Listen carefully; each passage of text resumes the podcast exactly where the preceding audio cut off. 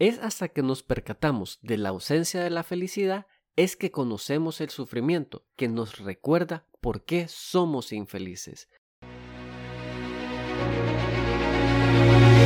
Te has enfrentado a la duda, al temor, te paralizas.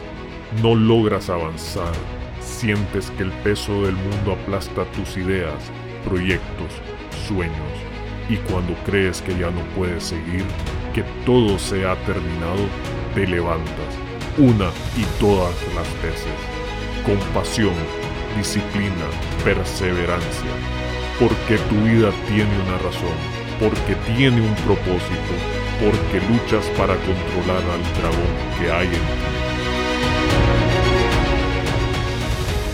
Bienvenidos a otro episodio del Dragón en ti. Si no has cumplido tus sueños, buscas inspiración o simplemente retomar el control de tu vida, este es el podcast para ti.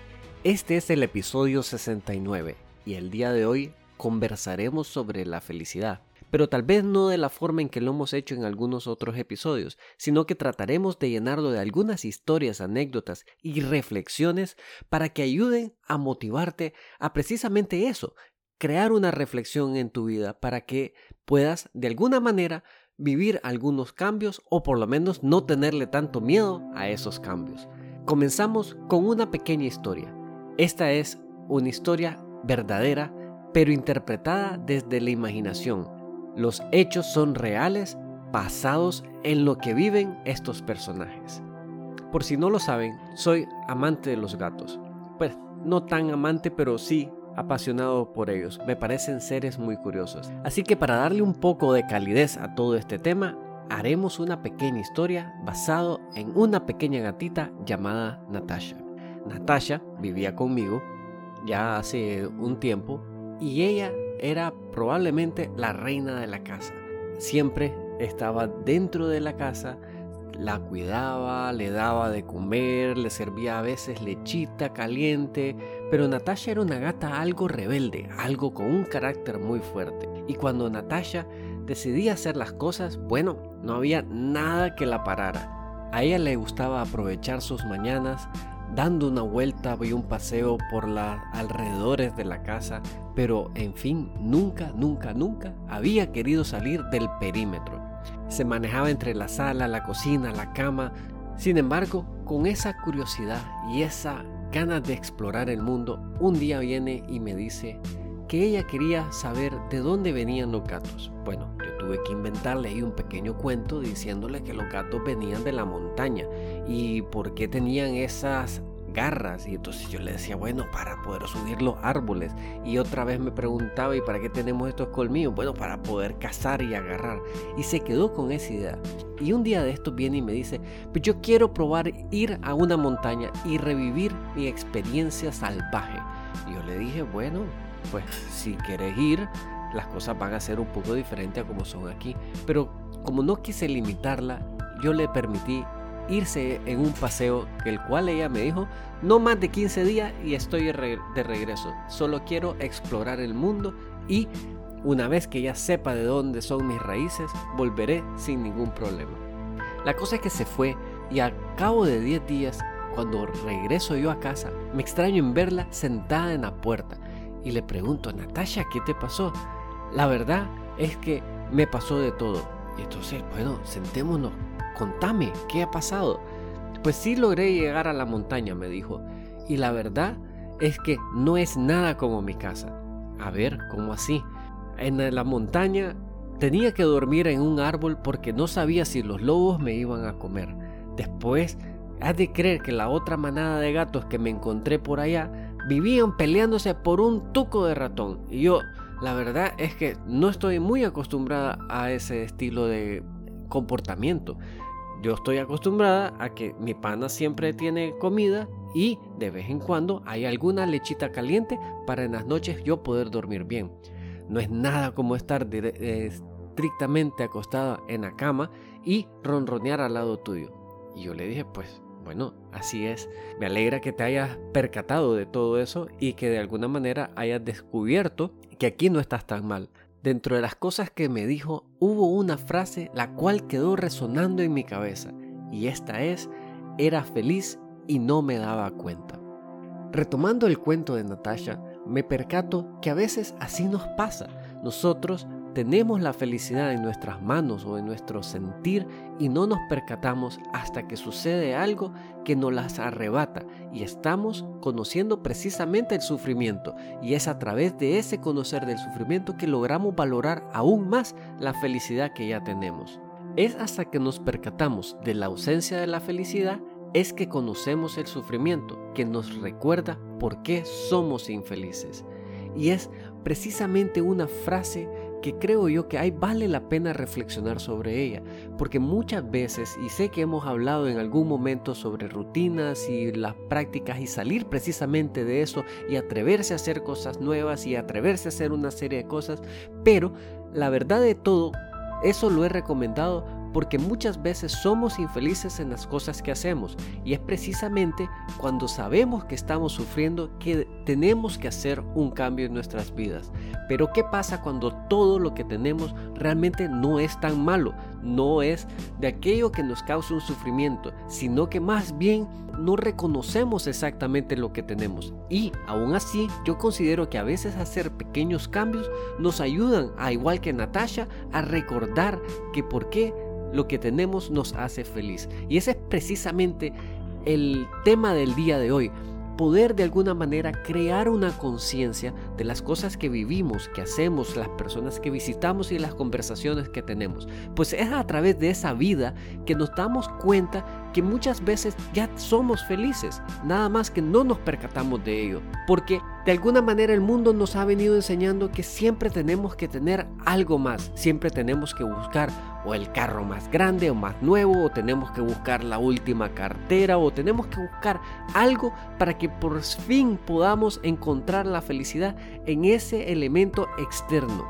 Y para mí es todo lo contrario. La felicidad está en uno mismo. La felicidad está en reconocer los pequeños momentos, agradecer al mundo de poder experimentarlos y más importante compartirlo con aquellos que a la vez nos sonríen al escuchar nuestras historias y anécdotas. Para mí eso es de alguna manera la felicidad. Y es así como yo creo que vemos el tema de la felicidad desde el ángulo equivocado es como ese cuento de la taza de té, donde un aprendiz algo impaciente le pide a su maestro que le enseñe los secretos del mundo. El maestro le ofrece una taza de té, la cual el alumno acepta. El maestro comienza a vertir té en la taza hasta que éste se rebalsa y no deja de hacerlo. Ahí el alumno viene y le dice, maestro, para, ya es suficiente. Al cual el maestro le indica, al igual que esta taza de té, ya estás lleno, cómo poder mostrarte el camino si no vacías tu taza primero. Así nos pasa. Estamos siempre en la persecución de algo más, cuando lo de que debemos de hacer es reconocer lo que tenemos. Como reflexión les dejo la siguiente idea. Dejar de aumentar lo que tenemos y más bien disminuir lo que necesitamos. Creo yo que ese es precisamente el camino a la felicidad. ¿Y cómo podemos implementar esta idea en nuestras vidas? Pues es precisamente a través de nuestras acciones que podemos hacerlo, pero a veces necesitamos una pequeña guía y allí tal vez es donde comenzaremos a hablar un poco más en este episodio de precisamente a dónde tenemos que enfocar esta idea, esta filosofía inicialmente, porque realmente la puedes hacer en todo lo que haces. Existen, si han seguido mis publicaciones en Instagram, una idea que estoy queriendo transmitir, que es este tema de las rutinas holísticas. Aunque aquí no voy a hablar de ellas, porque creo yo que no es exactamente de lo que estamos hablando, pero hay un principio de la cual las rutinas holísticas se basan, y es precisamente el balance energético, el cual se da precisamente balanceando tres cosas en nuestras vidas, nuestro cuerpo, nuestra mente y nuestra alma. Y cómo podemos de alguna manera implementar esto de vaciar la taza en nuestro aprendizaje del, del día a día de nuestras vidas. Es exactamente la vinculación de esos tres elementos aplicados a nuestra manera de ser. ¿Qué quiero decir con esto? Nuestro cuerpo está ligado a la salud, nuestra mente está ligado al desarrollo personal y nuestra alma o si quieren llamarlo emociones, están ligadas a nuestras relaciones. Es ahí donde necesitamos iniciar el trabajo para poder aplicar esta idea de dejar de aumentar lo que tenemos y más bien disminuir lo que necesitamos. Pues es a través de la liberación de las necesidades, los deseos, que vamos a ir bajándole el tono a todo lo que sucede a nuestro alrededor que creemos nosotros que requerimos para ser felices. Puede ser, como muchos de estos temas, que no les haga mucho sentido. Y es ahí donde entraremos en cada uno de estos elementos de la vida, la salud, el desarrollo personal y las relaciones, para que poco a poco vayamos entendiendo a través de ejemplos y tal vez una que otra historia. Así que Iniciemos este proceso explorando la salud. Todos sabemos qué es la salud, pero muchas veces no la tomamos en cuenta o la practicamos en nuestras vidas, pues es hasta que caemos en alguna enfermedad que comenzamos a desear tener de vuelta aquello que hemos perdido, que es estar saludable. Pero, como les he dicho, yo no soy muy creyente de tener que caer a lo bajo del sufrimiento para percatarme de lo que he perdido y más bien soy de la idea de que trabajemos todos los días para preservar lo que tenemos. Y es ahí donde entra precisamente este principio. Creo que hace unos episodios, creo con Jordi, mencionamos que no es lo mismo comer que nutrirse. Y ahí quiero hacer un énfasis e hincapié en toda esa enseñanza. Muchas veces estamos constantemente buscando qué comer, yo lo entiendo, nos morimos de hambre. Momentos específicos que tal vez sentimos que necesitamos comer precisamente porque nos da hambre. Sin embargo, es interesante reconocer que nosotros no necesitamos comer cinco alimentos en el día, ni diez. Es más, los llamo a que de alguna manera se reten e investiguen realmente cuánto alimento necesita el cuerpo humano. Curiosamente, el cuerpo puede pasar hasta tres días sin comer y no le pasa nada. Inclusive, aunque no lo crean, hubo un experimento en Inglaterra hace ya varios años donde un hombre pasó un año entero sin comer. Ahora, no se la agarre muy en serio, porque esta persona sí recibió suplementos durante todos esos 360 días con líquidos y elementos nutricionales para mantenerse con vida. Lo que sí no hizo fue ingerir alimentos. Sin embargo, lo interesante de todo esto es reflexionar sobre las cosas que hacemos, cómo caemos en esas rutinas que no son productivas o que no son realmente saludables para nosotros. Tenemos prácticas en nuestro día a día con relación a la salud con las cosas que consumimos. Escuchamos pasar alguna persona que anda vendiendo algún, no sé, algún pan, alguna cosa dulce que venimos y automáticamente si lo comenzamos a consumir una, dos, tres veces se queda como un hábito y cada vez que esa persona pasa automáticamente nos sentimos casi que obligados a comprar y comer ese alimento. Sin embargo, es ahí donde quiero traer a colación el principio que les he comentado. Dejar de aumentar las cosas que tenemos y más bien disminuir las que necesitamos. ¿Cómo podemos de alguna manera llevar esto a la práctica? Ok, revisemos nuestros día a día, revisemos qué cosa estamos queriendo ampliar más. Y en este tema de la comida, estoy segurísimo que tal vez no en un solo día, pero durante un periodo de tiempo que puede ser una semana, si analizamos exactamente cuánta comida consumimos, nos daremos cuenta que muchas veces no es necesariamente porque tenemos hambre, sino es porque sentimos las ganas de tener más o, si lo queremos ver en el término aquí, de demandar más de lo que necesitamos. Valoremos la cantidad de comida que tenemos en nuestros platos de desayuno, almuerzo o cena y pongámonos la meta de hacernos un reto y reducir esa cantidad, es decir, reducir esa necesidad de comer. Van a ver que va a haber una serie de efectos, especialmente si esto experimento lo prolongan por 21 días, a donde gradualmente se van a obligar o a forzar a ir dejando parte de lo que ustedes comen en el plato. Sé que es un desperdicio, no quiero decir que avalo de botar comida, pero para efectos de poder tomar conciencia creo que bien vale la pena. El experimento es más o menos de esta manera. Si ustedes consumen, vamos a verlo de una manera lo más regular posible, que es un plato balanceado que tiene una porción de proteína, que puede ser una carne, un pollo, pescado, también son parte de las proteínas y tiene otra porción de carbohidratos que puede ser arroz, frijoles, purés, algunas otras verduras de carácter tipo raíces como la zanahoria, la yuca, cosas así que sabemos que tienen almidón y, por ende son consideradas carbohidratos. Y por otra parte tiene una porción de ojalá eh, lechuga, tomate, ensaladas que son más o menos los nutrientes y si fuéramos muy muy exquisitos tenemos alguna porción de grasa verdad que puede ser el aguacate al que tenga alto nivel de contenido de grasa aquí cuál es la idea la idea es sacar aquello que sabemos que queremos más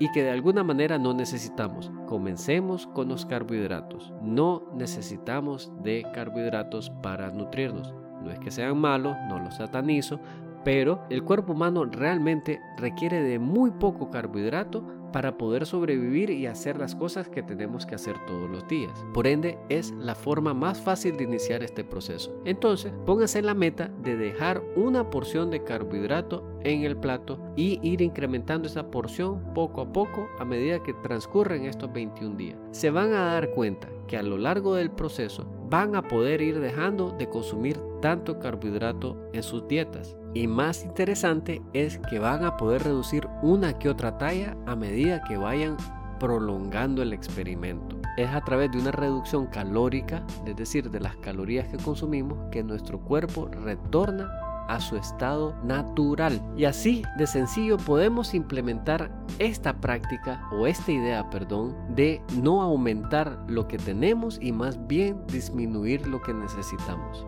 Bueno, Creo que hemos hablado algo extenso en la parte de la salud y créanme que podemos hablar de muchísimas cosas más, pero la idea es presentarles una alternativa al menos en cada una de las áreas.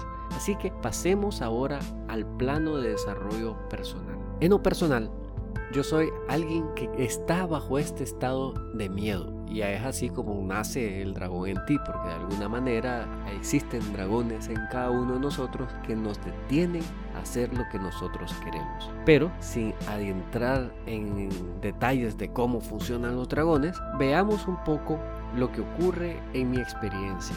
Y es ese sentido de no sentirse capaz. Y cuando uno está en ese estado de no sentirse capaz, una de las formas de protegerse es precisamente meterse de cabeza a estudiar, a entender, analizar, indagar y conseguir toda la información posible y demás para poder tomar una decisión. Lo divertido del caso es que en ese afán de no sentirse capaz, caemos en un tema y después en otro, en otro y en otro. Y lo que yo he descubierto y que me ha pasado más de una vez es que me quedo paralizado en el análisis. Es decir, me quedo nada más pensando, pensando, pensando o más bien recolectando, recolectando, recolectando información y no vengo y tomo una acción, no lo llevo a la práctica. Entonces, ¿qué sucede? Nada, así de sencillo, no pasa nada. Y así me pasan con muchísimas cosas. Hay otras que como ya he venido creando un poco más de conciencia sobre mi estado de miedo, he logrado de alguna manera superar y me digo a mí mismo, ok, es hora de tomar acción. Entonces, volviéndolo a este tema de la idea que le estoy compartiendo de no aumentar más lo que tenemos y más bien disminuir lo que necesitamos, podemos ver como si ustedes también les pasa algo muy parecido a lo que me pasa a mí, es percatarse cuando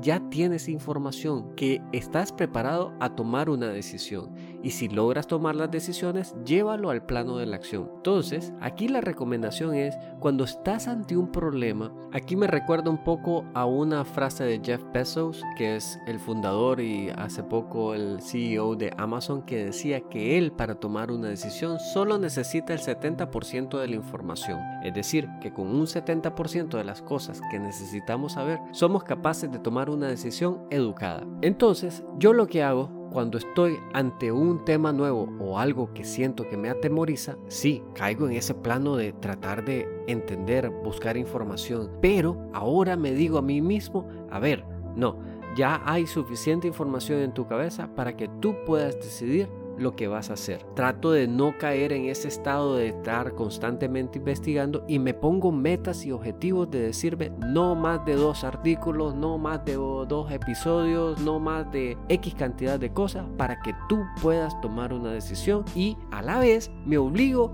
a cumplir mi plano del triángulo de la felicidad con el último paso que es compartir. Entonces, de alguna manera, este podcast nace precisamente por eso, porque en algún momento en mi vida dije, quiero conocer un poco más del desarrollo personal. Me puse a investigar, investigar, investigar. Y bueno, resulta ser que muchas cosas no las implementaba porque un tema te lleva a otro y otro, otro, otro, otro. Y de alguna manera sientes que no sabes lo suficiente o que hay algo pendiente que necesitas saber para que puedas de alguna manera resolver todos los traumas y enfrentar a los dragones y en fin, hacer todo. Pero me dije en un momento dado, no, necesitas hacer algo con todo lo que tienes en tu cabeza. Y así sale este podcast. No nació perfecto, no tiene que ser perfecto, simplemente tiene que hacerse. Y por eso todos los lunes, a pesar que a algunos les guste y a otros no, sale un episodio en el cual comparto parte de toda esta experiencia. Así que podemos ver como la parte del desarrollo personal que mucha gente la tiene olvidada, puede de alguna manera también obligarse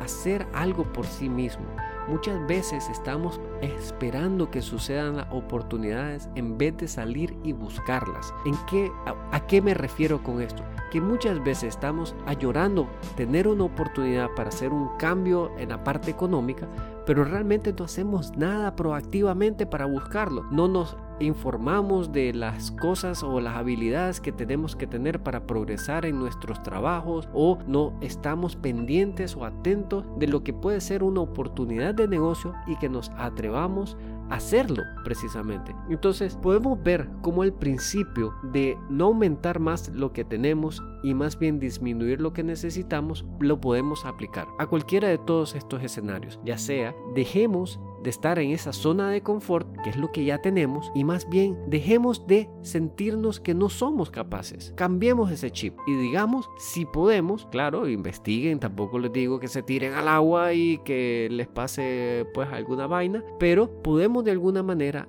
ir tomando pequeños riesgos y muchas veces de eso se trata, dar un pequeño paso, evaluar qué está pasando para dar el segundo y así progresivamente, no quedarse en simplemente en la idea o no quedarse en la investigación o quedarse en la falta de acción. Pero que les esté aclarando bastante la implementación de este este concepto, esta idea, ¿verdad?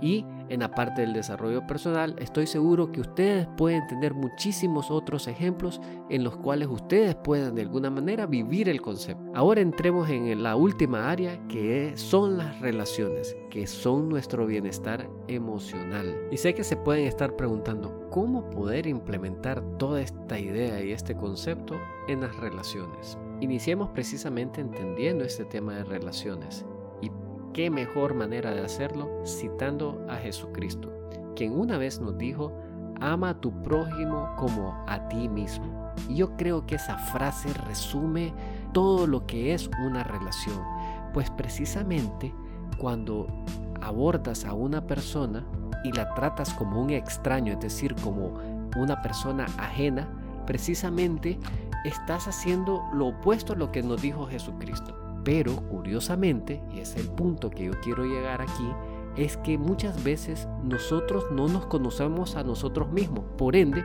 ¿cómo podemos tratar a la otra persona a como nosotros?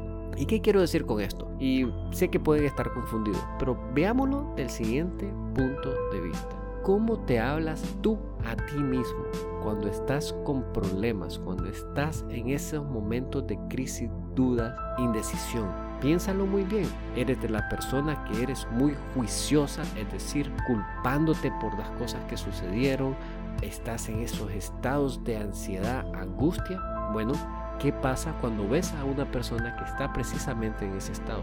Automáticamente tu juicio sale a relucir, tu ansiedad sale a reducir, tu desesperación sale a reducir y qué pasa con tus relaciones. Se ven deterioradas. Porque digamos que hay una persona que está pasando algún momento difícil y cuando tú estás queriendo hablar con él, ¿qué dices?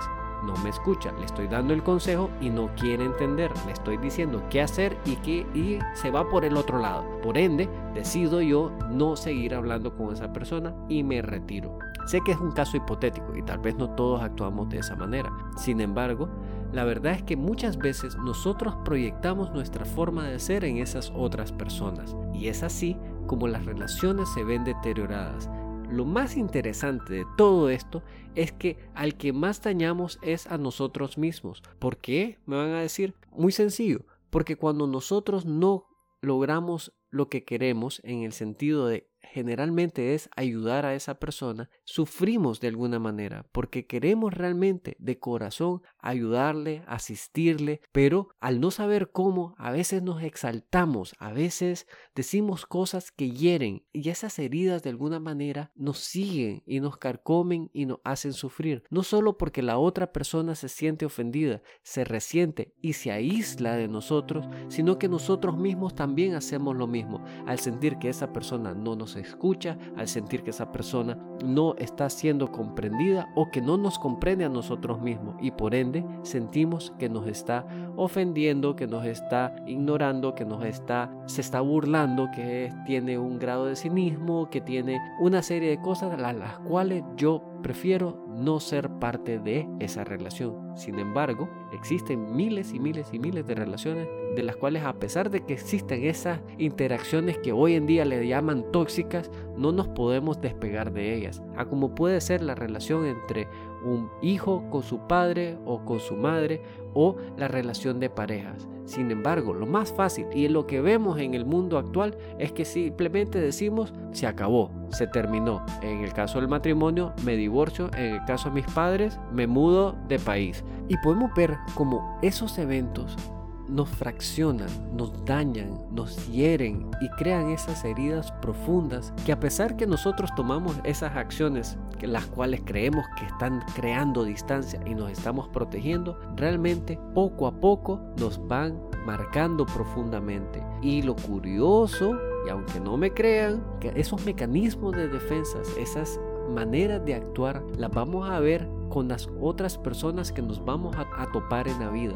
con un amigo, un colega de trabajo, alguna persona que nos introdujeron, en fin. Yo sé que no somos monedita de oro para caerle bien a todo el mundo, y yo no quiero decir que tenemos que serlo. Yo creo que cada quien tiene su carácter y su manera de ser y la respeto. Sin embargo, a lo que quiero llegar con el principio que estamos promoviendo el día de hoy, que es dejar de aumentar lo que tenemos y más bien disminuir lo que necesitamos, es darle la vuelta al calcetín. ¿En qué sentido?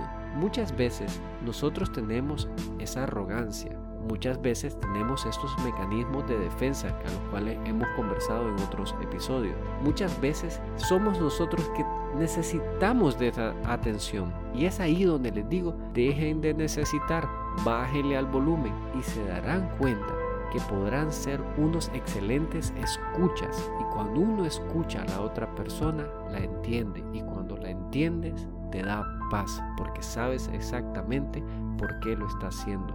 Muchos te dicen sé empático, pero muchas veces no sabemos cómo ser empáticos, precisamente porque no escuchamos a la otra parte y dejamos que nuestro yo interno, aquel que es muy juicioso, tome las riendas de las conversaciones. Así que hagamos lo siguiente como un ejercicio. Sé que les he dado varios en este episodio, pero ustedes elijan con cuál quieren comenzar. Cada vez cuando estés a solas, escucha esa voz interior y comienza a analizarla ¿Qué tipo de voz interior tienes tú dentro de ti? Comienza a escuchar que si es aquel juicioso, más bien sabes que tienes que comenzar a trabajar en ti, en bajarle el volumen a ese FM, que como dijo Santiago en un par de episodios atrás, es la emisora a la cual nosotros sintonizamos, FM negativa. Y busquemos más bien cómo nosotros mismos sintonizar poco a poco a FM positiva. ¿Cómo lograrás eso?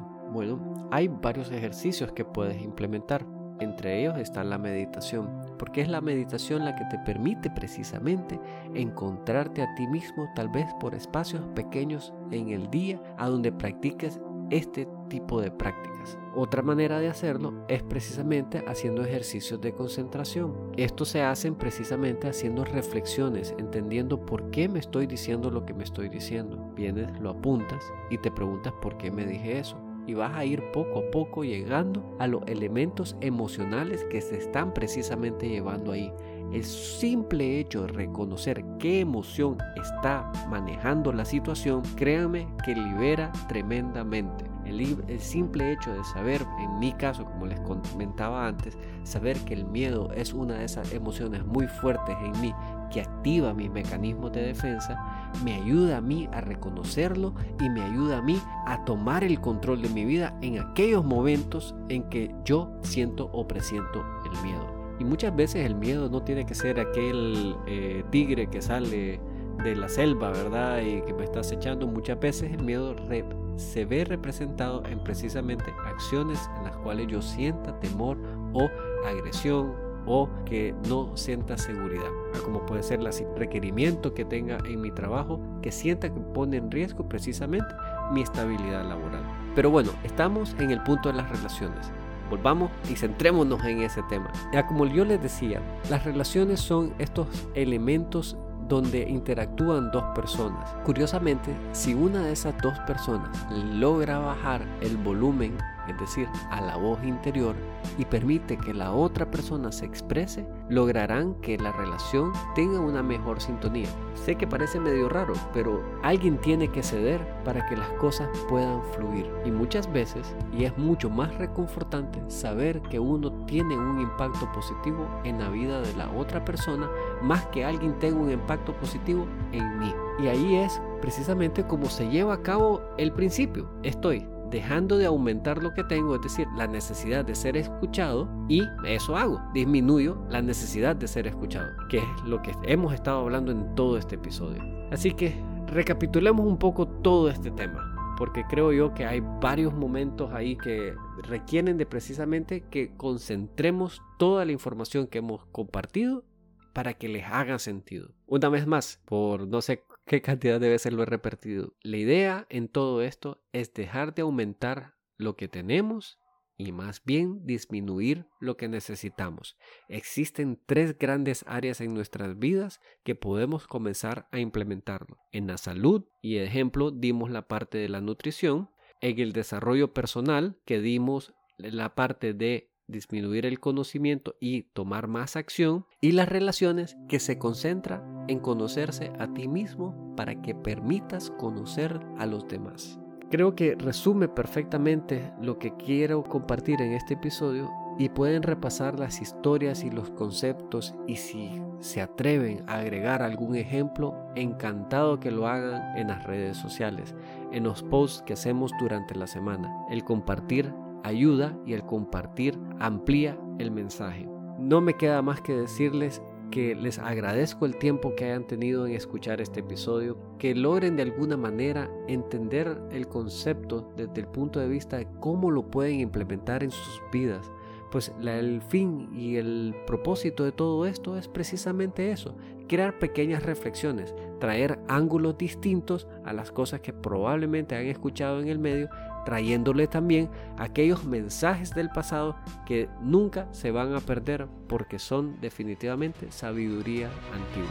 Créanme que todo radica en aprender a conocerse a, a uno mismo, en tener la conciencia de las cosas que hacemos y la responsabilidad que tenemos de las acciones que nosotros tomamos. Así que, a como siempre, espero que les haya creado valor todo lo compartido. Si hay cosas que no han sido muy claras, les agradeceré. También me dejen saber, porque este es parte del proceso, parte del aprendizaje. Poder entender qué cosas se hacen bien y qué cosas se deben de hacer aún mejor. A como siempre, compartan sus ideas y, de, y nos apoyan en redes sociales, en el dragón en ti, especialmente en Instagram, que es donde estamos publicando constantemente. Y ahora sí, no me queda más que decirles, si tú no controlas al dragón, él te controla a ti.